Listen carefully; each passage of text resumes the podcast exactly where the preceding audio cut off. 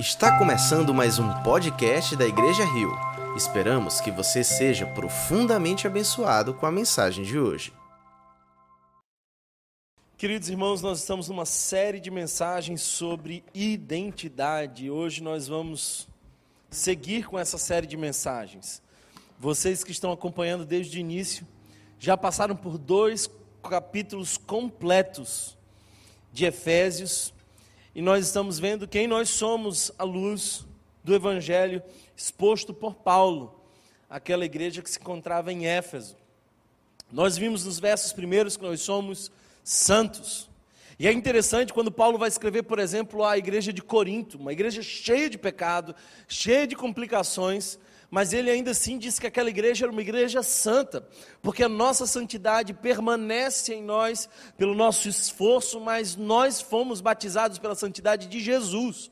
Nós somos chamados por Jesus e ele nos emprestou a sua santidade. Por isso, santidade, queridos irmãos, começa em Cristo Jesus. Além disso, nós também vimos que nós somos abençoados com toda sorte de bênçãos espirituais. Sabe, você não precisa caminhar mais e depois mais e depois mais para receber. Você pode caminhar para desfrutar. Quem não ora não desfruta das bênçãos de Deus. Quem não está em intimidade com o Pai não desfruta das bênçãos de Deus, mas Ele já nos deu toda sorte de bênçãos espirituais. Por isso, nós podemos, nesse momento, entender que já temos tudo aquilo que é necessário. Quando Paulo ora, dizendo: Senhor, abra os olhos do coração dessa igreja, para que eles entendam que tu já o abençoaste com toda sorte de bênçãos espirituais. Então, nós somos ricos, nós somos abençoados e nós também, queridos irmãos, somos santos. Nós falamos na semana passada, aliás, domingo passado, né, sobre reconciliados. Nós vimos que havia uma tensão muito grande entre judeus e gentios nessa igreja. E Paulo vai revelar o mistério.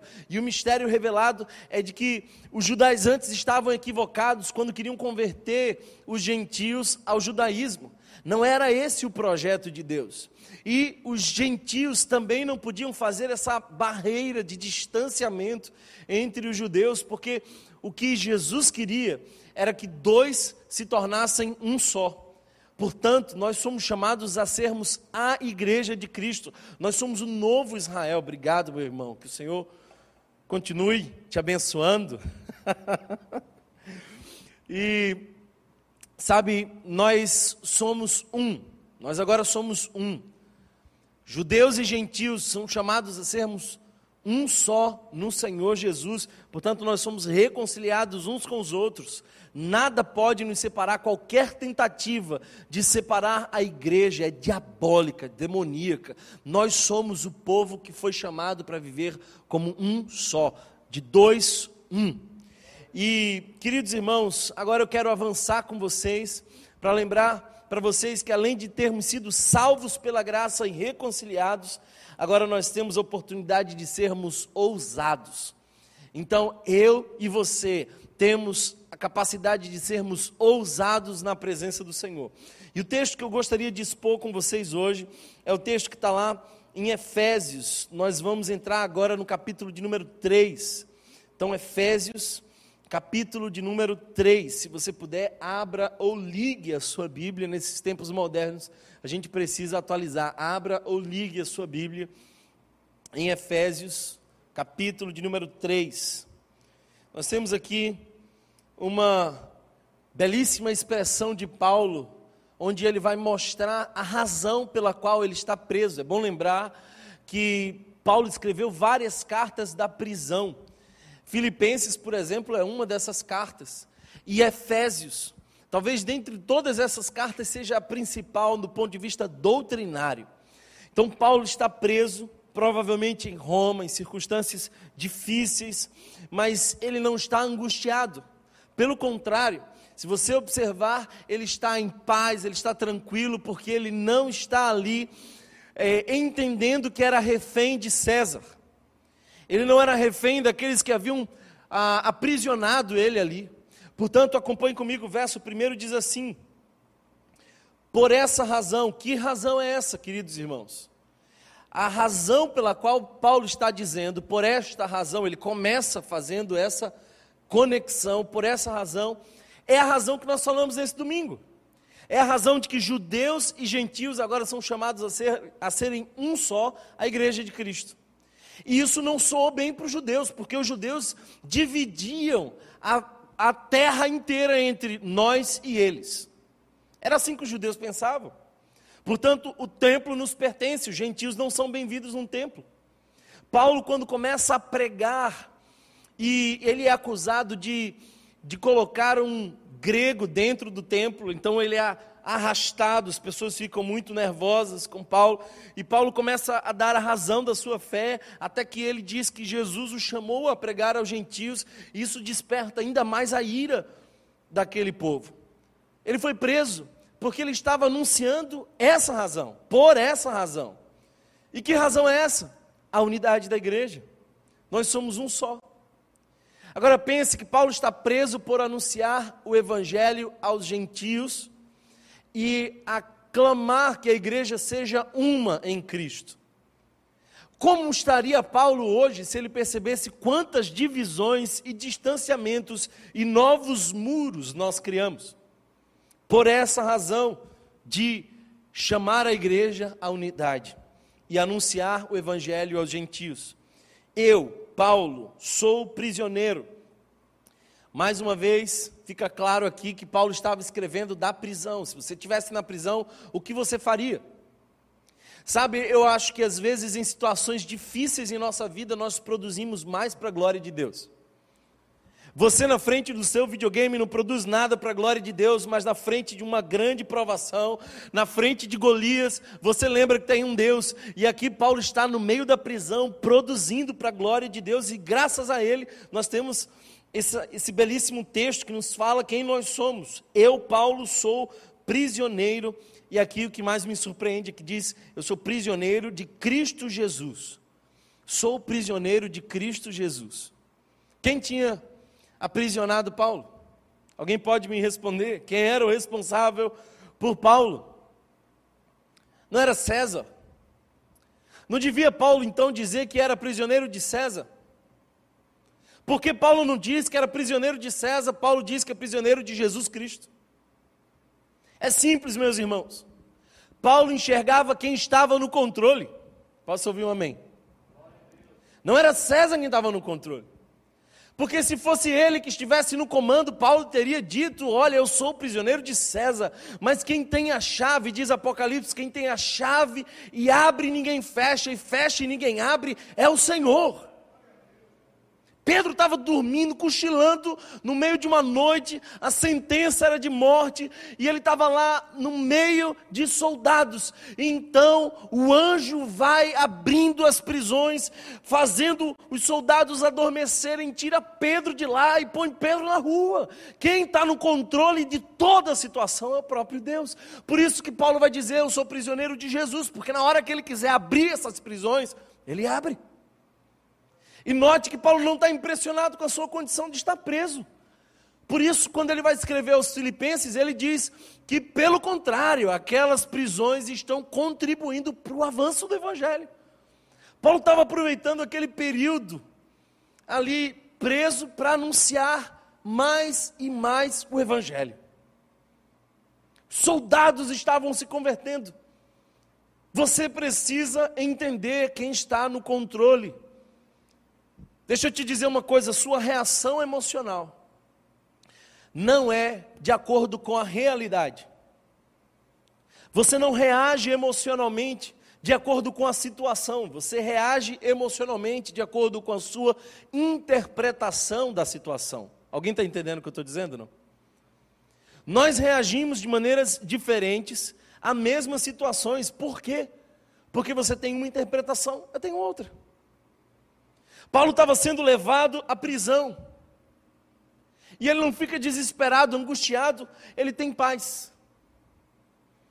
Se fosse eu e você, quem sabe nós estaríamos clamando pela, por, um, por um novo julgamento, dizendo da nossa cidadania, pedindo para a igreja orar, por favor, igreja ora por mim, porque eu estou aqui preso, pode ser que eu morra a qualquer momento.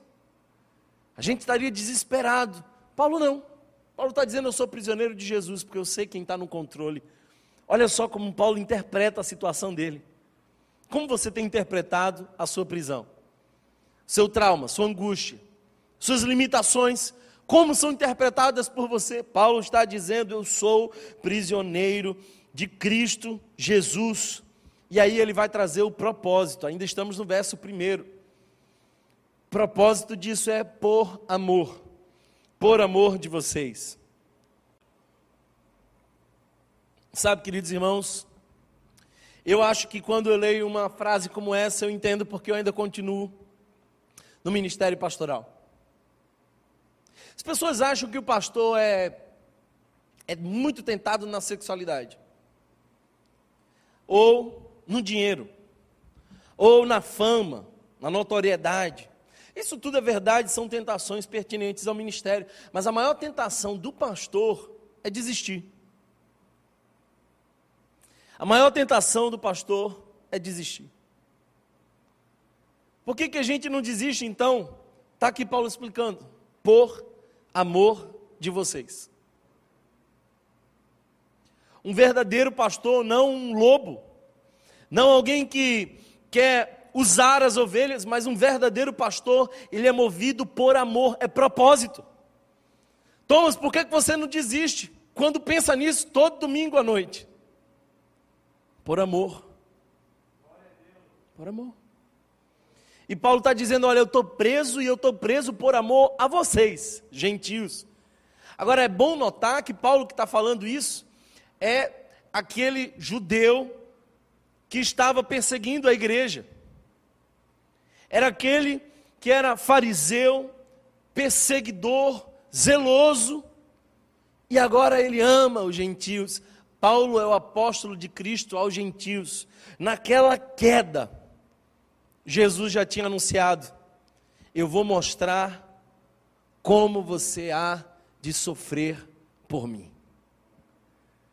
Nós somos conduzidos por amor aos irmãos e por amor àquele que nos chamou. Essa é a razão de Paulo. Verso 2 diz assim: Certamente vocês ouviram falar da responsabilidade imposta a mim. Que profunda é essa responsabilidade, irmãos? O texto diz: em favor de vocês pela graça de Deus.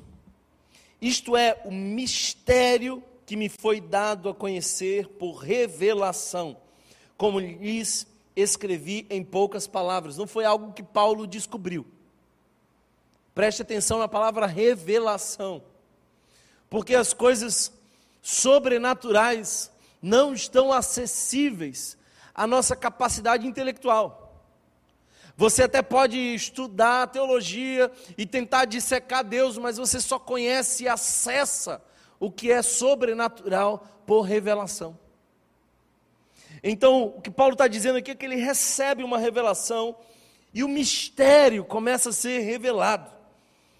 Então, isto é o mistério que me foi dado a conhecer por revelação, como já lhes escrevi em poucas palavras.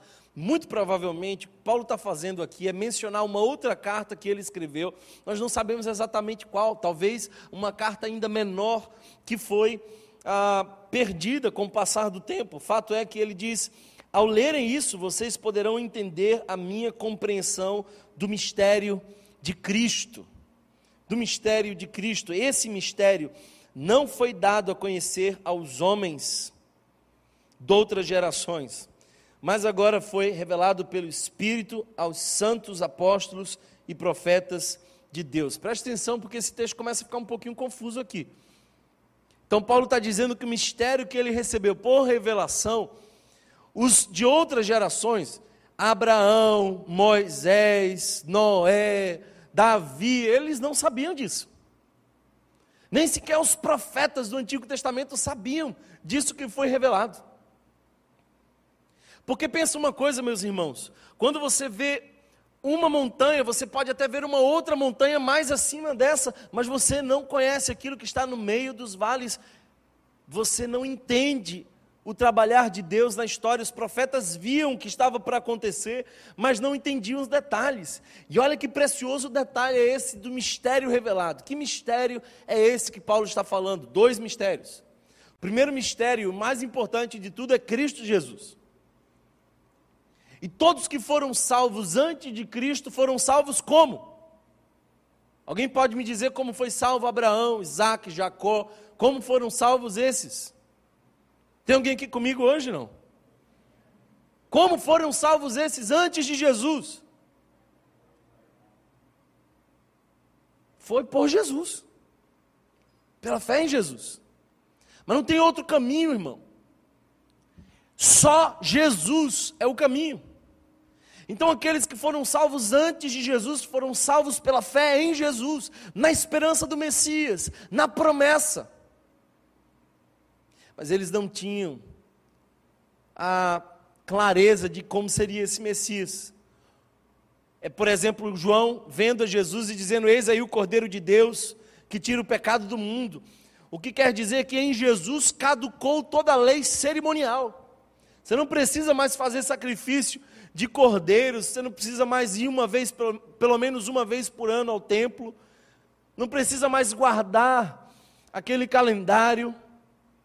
Em Jesus, tudo é cumprido, tudo é ressignificado. Jesus é a chave hermenêutica das Escrituras. Você não entende o Evangelho se não entender Jesus. A Bíblia sem Jesus é um perigo. Se você olhar para as Escrituras e não entender Jesus, você vai cortar a palavra e vai achar que ela pode servir ao seu propósito e não você servir ao propósito da palavra. Alguém está entendendo isso? Não? O fato é que o mistério revelado foi Cristo. Mas esse segundo mistério que Paulo fala aqui é de que agora não é mais o trabalhar com Israel, é o trabalhar com a igreja. Por isso eu não creio na doutrina dispensacionalista que vai dizer que a igreja é um parêntese no tratar de Deus com Israel. Eu já acreditei nisso. Eu já aprendi isso num seminário.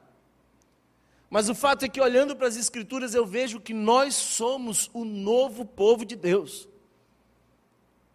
E olha só, todas as nações, que não a nação de Israel, entra nesse grupo dos gentios.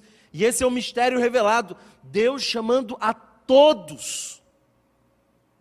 Deus chamando a todos. Esse é o mistério revelado. Esse mistério não foi dado a conhecer aos homens de outras gerações, mas agora foi revelado pelo Espírito aos santos apóstolos e profetas de Deus.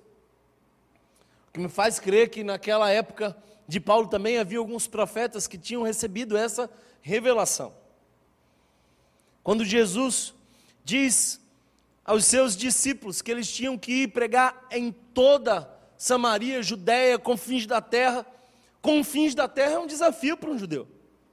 Porque para eles era só ali em Jerusalém.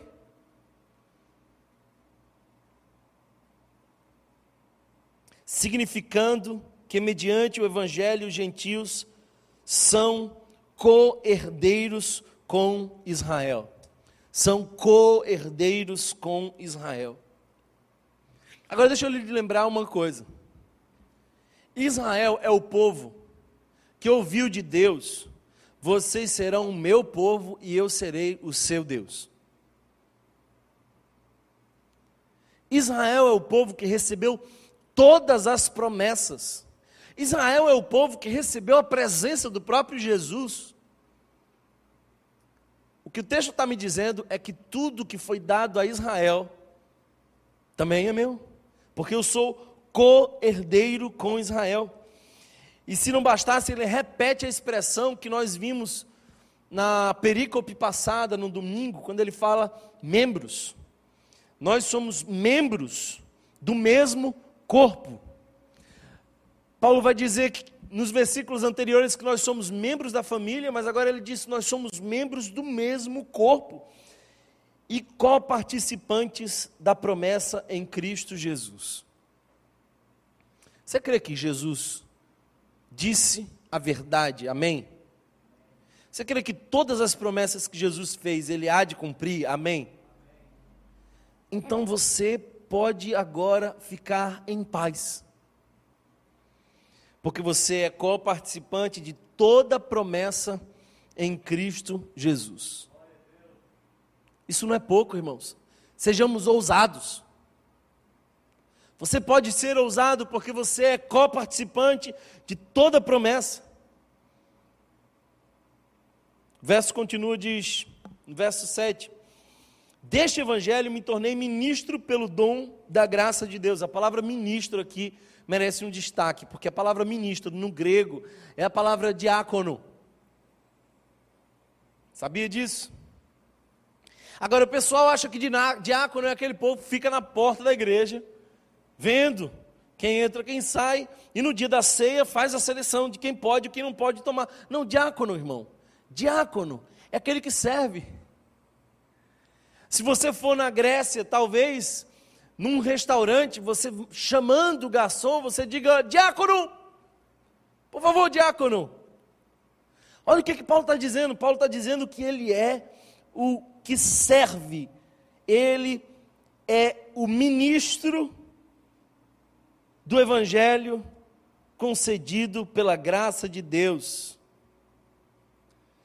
Deste Evangelho me tornei ministro pelo dom da graça de Deus. A igreja é isso.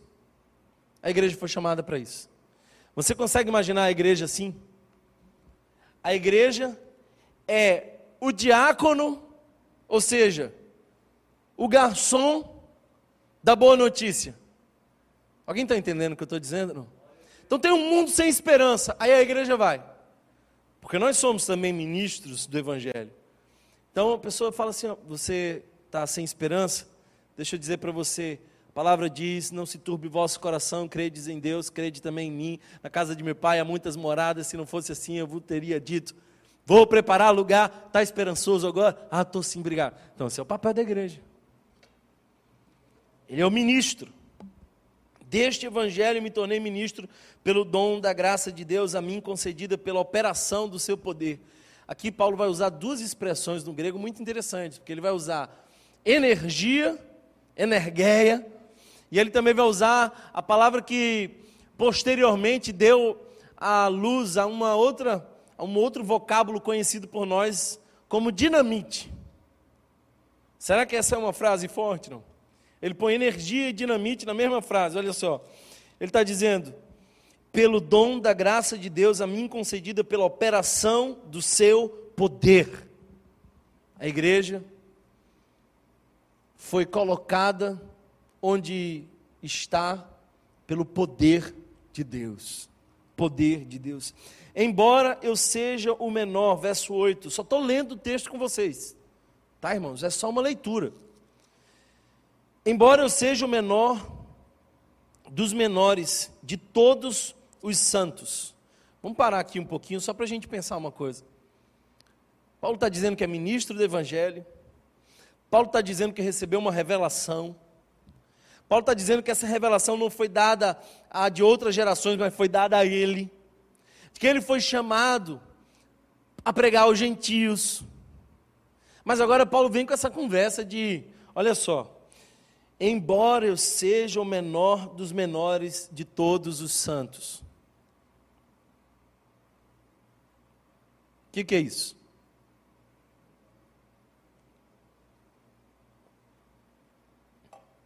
Um sinal de proximidade com Deus. É quando a pessoa começa a se ver pequena.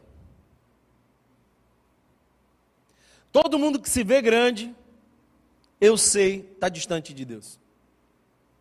Quando você tem um conceito muito elevado de você mesmo, quando você senta numa cadeira, começa a criticar, quando você se sente orgulhoso, quando você acha que as pessoas não estão no seu nível, você está distante de Deus.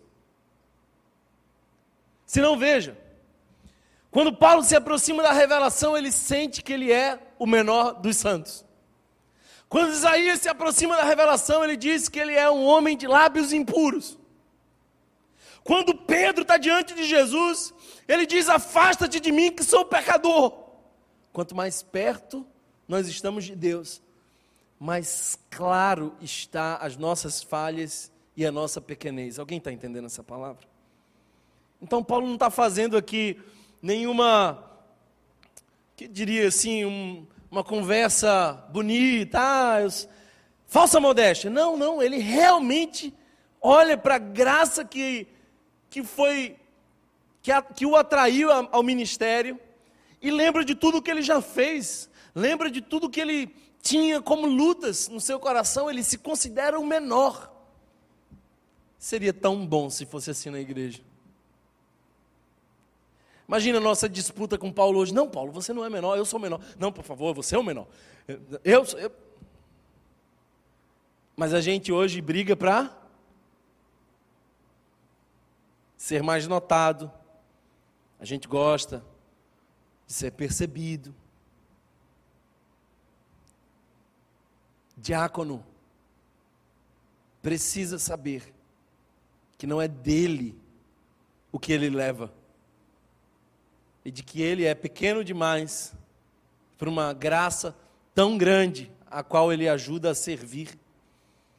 Embora eu seja o menor dos menores de todos os santos, Paulo só diz isso porque ele não me conhecia. Foi-me concedida esta graça de anunciar aos gentios as insondáveis riquezas de Cristo. Eu gosto dessa palavra, insondáveis. Insondáveis riquezas de Cristo. Essa palavra no original, ah, ela tem um pouco mais de peso. Não é só não é só aquilo que a gente não consegue perceber, é aquilo que é inesgotável. Seria como você tentar esvaziar o mar com um baldezinho. É inesgotável. Deixa eu te dizer uma coisa: Deus sempre tem algo a revelar da parte dele para você. Você nunca vai chegar num nível onde você diz assim: Eu já entendi tudo, eu já conheço tudo. É inesgotável. Quanto mais você mergulha, mais tem para mergulhar. É insondável a riqueza de Cristo e esclarecer a todos a administração desse mistério. Durante as épocas passadas, foi mantido oculto em Deus, que criou todas as coisas. A intenção dessa graça era que agora, mediante a igreja, a multiforme sabedoria de Deus. Eu vou parar aqui, vou parar aqui porque isso aqui também é lindo. Ele vai falar agora qual é a intenção. A intenção dessa graça era que agora, através da igreja, mediante a igreja, como é que Deus manifesta sua multiforme graça? É dentro da igreja. Por isso, irmão, irmã, igreja ainda é o melhor lugar para estar. E eu não estou falando dessa igreja invisível, como conceito teológico, estou falando da comunidade local com todas as falhas, ainda é o lugar melhor para se estar. Eu gosto de comparar a igreja à arca de Noé. Porque não devia ser fácil, né, irmão? Pessoal acha que foram 40 dias que Noé ficou lá na água. Não, não foi não. 40 dias foram só de chuva. Ainda levou muito tempo para a água baixar. Agora imagina, no zoológico flutuante, barco já é um negócio que enjoa. Num zoológico flutuante, aqueles bichos deviam fazer muito barulho. O cheirinho não devia ser nada agradável. A falta de perspectiva. Mas é melhor estar na arca ou fora? Alguém está entendendo o que eu estou querendo dizer aqui? Não vão ter muitos problemas nessa igreja. Eu lembro de um casal que chegou aqui e falou assim: Olha, até agora eu não percebi ainda qual é o defeito da Rio. Eu falei assim: Minha filha, a começar do pastor. Tem muitos, muitos defeitos. Mas deixa eu dizer uma coisa para você: igreja é projeto de Deus. E a intenção dessa graça era que agora, mediante a igreja, a multiforme sabedoria de Deus se tornasse conhecida. Agora, essa palavra multiforme é a palavra que também podia ser traduzida como a capacidade de expressar infinitas cores. Ou de outra forma, sabe aqueles lados de uma de uma pedra preciosa, de uma me ajudem aí, como é que chama isso? Pedra preciosa, não tem dinheiro para isso, não estou familiarizado. Né? Mas vocês estão, digam aí, diamante. Sabe aquele diamante que tem vários lados. Pois bem, é a multiforme graça de Deus. Deus não tem um jeito só de trabalhar. Deus não tem um padrão específico. Já percebeu que Jesus às vezes curava tocando, às vezes curava com o poder da sua palavra, às vezes só mandava o um recado, a cura acontecia do outro lado? Imagina um cego dizendo assim: Ó, oh, Jesus me curou, porque ele cuspiu no chão, fez uma lama, um negócio nojento, passou no meu, no meu olho e fiquei curado. Ah, não foi Jesus, não. O outro cego disse. Como assim não foi Jesus? Não, não foi não, porque Jesus, quando me curou, foi Jesus que me curou. Ele só diga, ele só disse veja, e, e eu vi. Ele não fez nada disso não, foi Jesus não. Multiforme graça, irmão. E como é que essa multiforme graça aparece? É na igreja. É na igreja. Agora, quem é que tem que ver essa multiforme graça? Eu acho isso lindo. Olha para a sua palavra aqui. Olha para o texto, diz assim: a intenção dessa graça era que agora, mediante a igreja, a multiforme sabedoria de Deus se tornasse conhecida de quem? Se tornasse conhecida dos poderes e autoridades nas, nas regiões celestiais. Para quem é que Jesus queria revelar a sua multiforme graça? Olha que coisa profunda. Para as regiões celestiais. Os anjos não sabem de tudo. Se eu fosse explicar essa expressão de uma forma simples, seria mais ou menos o seguinte: imagina que Deus é o autor da peça, o diretor da peça, aquele que coordena uma peça. A igreja está no palco. Então quem é que está na, na plateia? Na plateia estão aqueles que habitam as regiões celestiais, os anjos.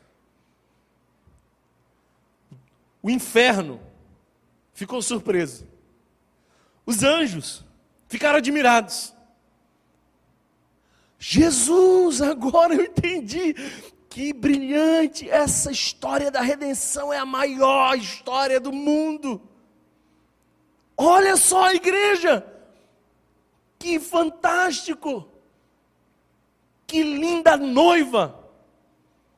É isso que o texto sugere aqui para que se tornasse conhecida dos poderes e autoridades nas regiões celestiais, de acordo com o seu eterno plano. E aí, deixa eu lhe dizer uma coisa: Deus não foi pego de surpresa.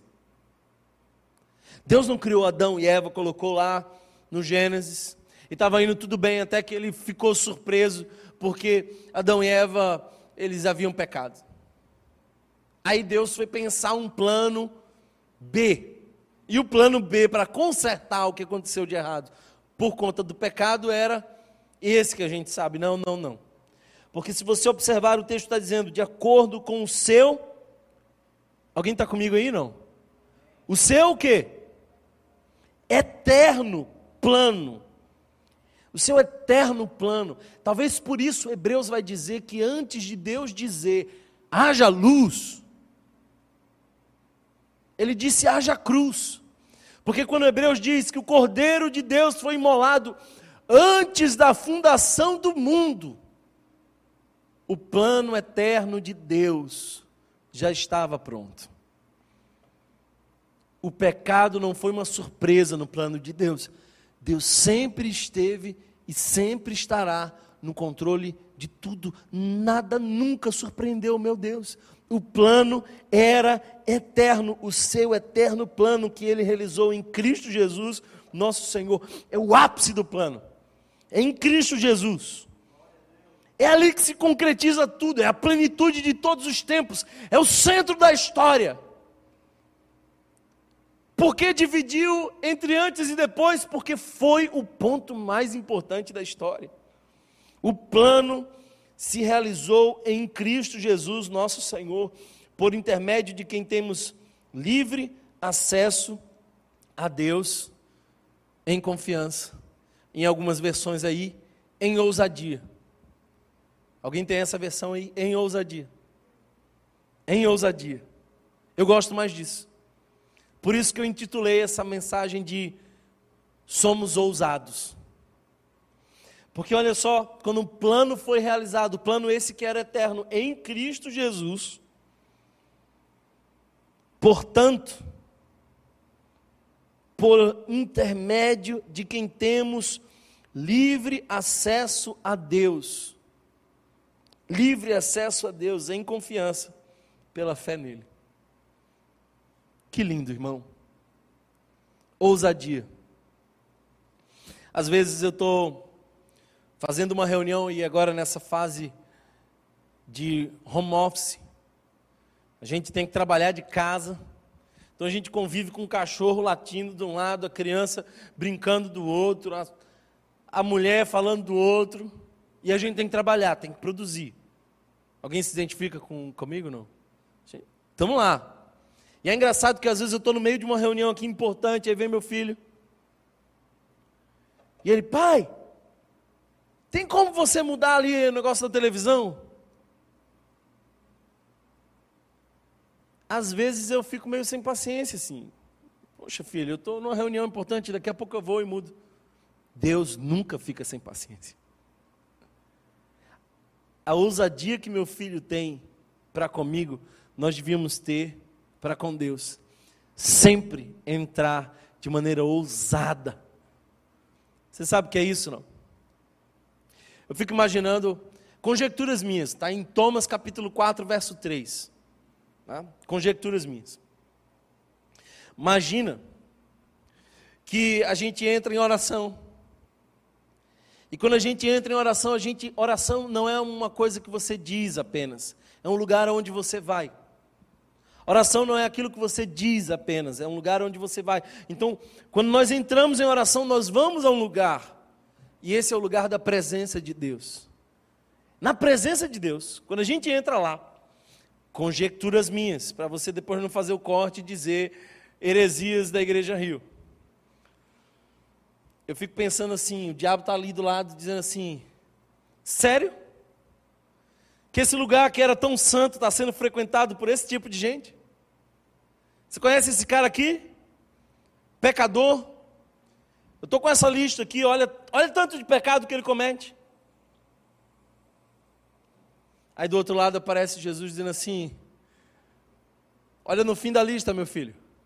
Ô, diabo, vai lá no fim da lista. Essa lista é muito grande. Mas vai no fim, a última página.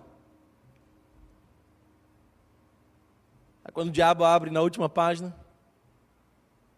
está escrito com sangue, perdoado. Aí o diabo olha assustado e fala: Esse também.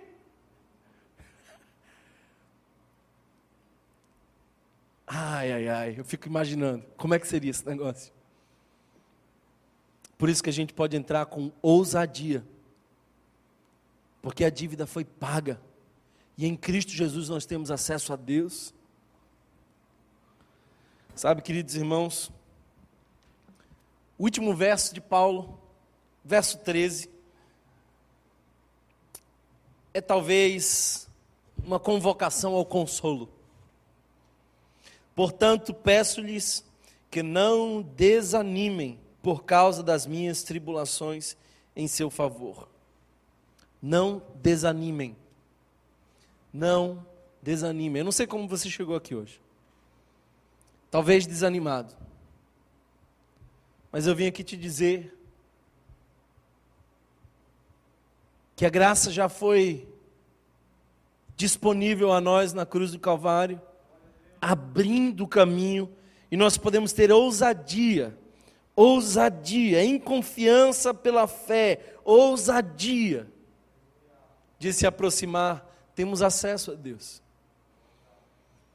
E quando a gente tem acesso a Deus, a gente está em outro plano. Eu não sei se você entende o que eu quero dizer. Quando Paulo diz que primeiro nós temos acesso a Deus, nós podemos entrar com ousadia, depois ele diz, portanto, peço-lhes que não desanimem. É porque quando nós temos acesso a Deus, nós vemos de onde Deus vê. E de cima, a tua história não é a mesma. A circunstância que você está vendo aqui agora é porque você está onde está.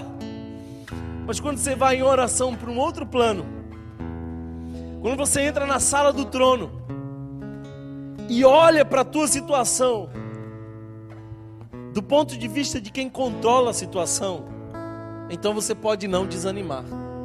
Você pode, como Paulo, estar numa prisão e não desanimar. Você pode passar por aflições, angústias, medos, incertezas, ansiedades e não desanimar.